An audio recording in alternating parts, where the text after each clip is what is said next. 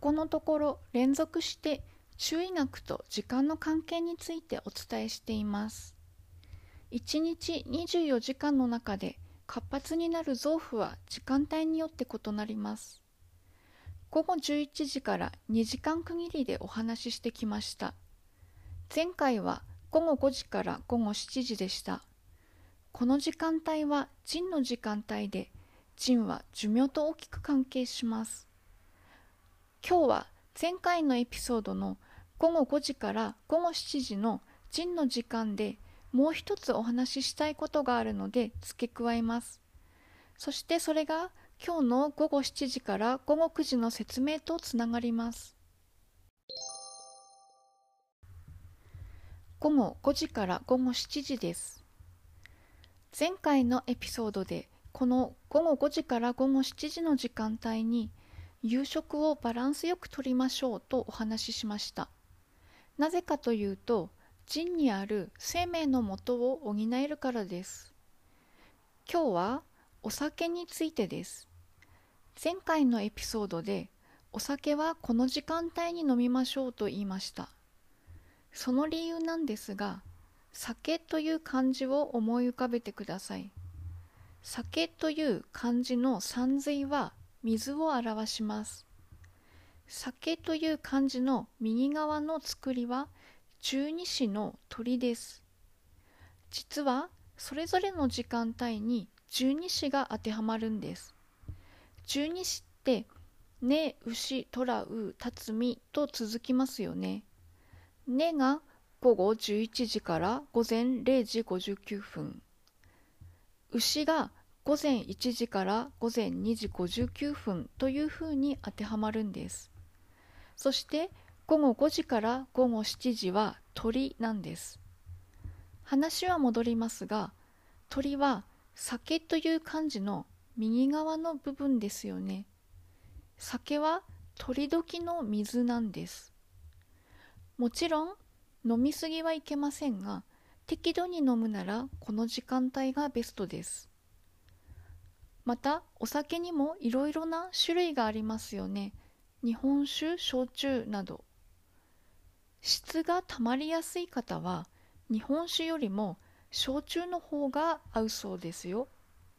またジメジメする梅雨時から夏にかけては火がダメージを受けやすいのでやはり日本酒は避けた方がいいそうです。これからの季節は質をためやすい体質でなければ日本酒の方が良さそうですね。ですが現代社会ではこの時間帯に夕食をとったりお酒を飲んだりできる方は少ないですよね。そもそも中医学では人は120歳まで生きられると考えています。しかし私たちの平均寿命は80歳から90歳ぐらいですよね。やはり完璧に養生するのは不可能に近いのでこの平均寿命は納得のいく数字なのかなと個人的には思っています午後7時から午後9時ですこの時間帯は心の時間帯です心臓の心です正確には心法と言います。心を包むと書きます。養生のポイントは2つあります。1つ目は、この時間帯のお酒はよくありません。この時間帯のお酒は女の色気より悪いという言葉があります。この言葉自体はよくわからない言葉ですが、酒は悪いという意味なことはわかりますよね。2つ目はこの時間帯はあまり感情的にならず楽しく過ごしたいです。私たちのすべての感情はまず心が受け止めます。そしてその感情が怒りなら肝へ喜びなら心へ思いなら火へ悲しみ憂いなら肺へ恐れ驚きなら腎へ向かいます。なので私たちの中に過度に感情が起こると何よりも真に負担がかかります。この午後7時から午後9時の時間帯は楽しく過ごすことが大切です。団らんの時間です。この時間帯に過度な感情が発生すると芯に傷をつけます。中医学では芯に火がつくと考えます。芯が燃えるとその火を消すのは腎の水、腎水です。芯が火災になると腎水が下で枯れます。芯と腎の関係が乱れます。これは不眠の原因になります。以前もお話ししましたが、人は寝るとき、陽が陰の中に入ります。陽が陰に潜るようなイメージです。しかし、火が燃えるということは、陽が大きくなりすぎます。腎水が枯れるということは、陰が小さくなってしまいます。陽は陰の中に入れません。なので眠れなくなります。